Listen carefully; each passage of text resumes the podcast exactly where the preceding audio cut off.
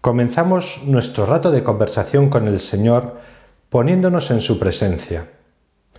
Hoy queremos hablar con Jesús sobre una tendencia que todos experimentamos y es la tendencia a ir a lo nuestro. A este modo de ser se le llama egoísmo, que suele llevar unidos otros defectos, como el individualismo o incluso la avaricia. Recuerdo haber disfrutado de pequeño con algunas historietas del pato Donald. Uno de los personajes más curiosos de estas historias era el tío Gilito, que vivía en una mansión donde acumulaba monedas de oro. Se sentaba sobre ellas, las contaba, y lo más curioso, si le faltaba solamente una moneda, no paraba hasta encontrarla. El tío Gilito era un avaricioso incapaz de ayudar a nadie. Vivía para las riquezas. De hecho, tener riquezas era para él una esclavitud porque vivía para aumentarlas y para conservarlas a toda costa. Cuando uno piensa en algún personaje del Evangelio apegado a sus riquezas, enseguida se acuerda del joven rico. Nos lo cuenta San Marcos en el capítulo 10. En aquel tiempo, cuando salía Jesús al camino, se le acercó uno corriendo, se arrodilló y le preguntó, Maestro bueno, ¿qué haré para heredar la vida eterna?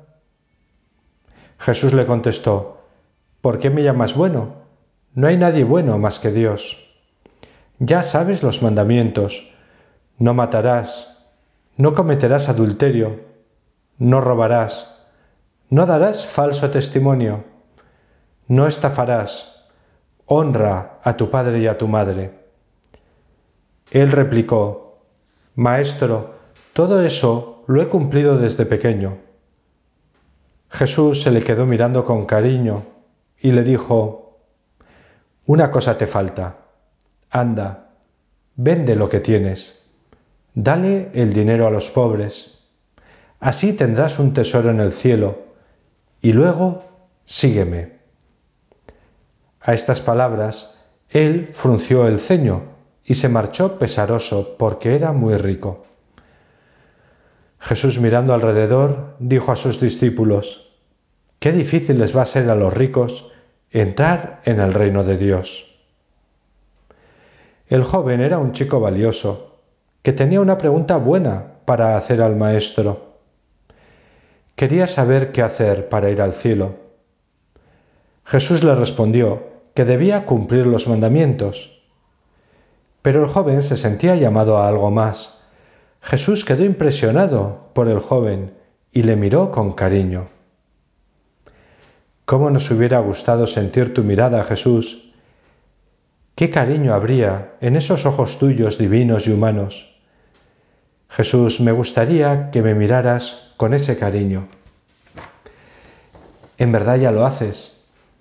Cada vez que me perdonas en la confesión, cada vez que te recibo en la Eucaristía, cada vez que te dedico un ratico de mi tiempo para contarte mis cosas, cada vez que soy generoso y, y hago algo por los demás, sé que me miras con cariño y te doy gracias por ello.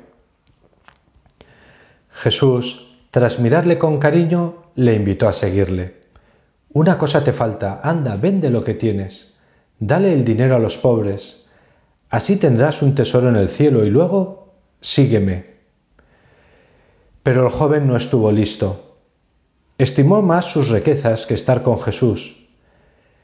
Valoró más tener unas cuantas monedas que vivir junto al Hijo de Dios que hizo el cielo y la tierra Jesús, no dejes que yo sea un necio, como este joven, que me dé cuenta de que tú eres el mayor tesoro que puedo encontrar en el mundo, que me dé cuenta de que estar contigo vale más que todas las cosas del mundo juntas.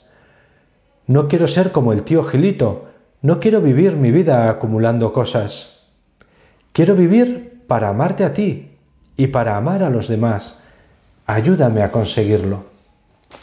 El Papa Francisco, cuando habla de estas cosas, nos da un consejo. Hay que servirse de las riquezas. No hay que servir a las riquezas. Si tenemos la suerte de contar con bienes, hemos de usarlos para la gloria de Dios y para ayudar a los necesitados. Y en cualquier caso, no poner el corazón en ellas. Nuestro corazón está llamado a cosas más grandes. Ya lo decía también San José María.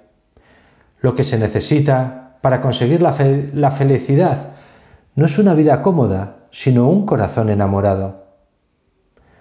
Recordemos la profecía de Ezequiel, del capítulo 36.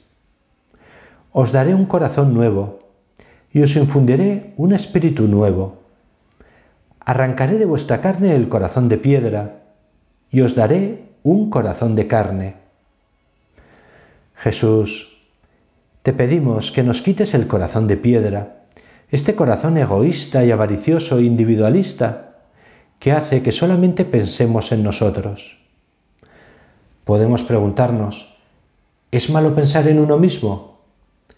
Ciertamente no es malo, es normal. Pero, ¿es malo pensar solamente en uno mismo? Sí, es muy malo pensar solamente en uno mismo. Hay más personas a nuestro alrededor a quienes hay que querer, a quienes hay que cuidar. Por eso te pedimos, Jesús, que nos des un corazón de carne, generoso, que piensa en los demás, que no busca acumular, que se complace en compartir las cosas. Danos un corazón parecido a tu sagrado corazón, que nos parezcamos a ti, Jesús, que no viniste a ser servido, sino a servir y a dar la vida por los demás.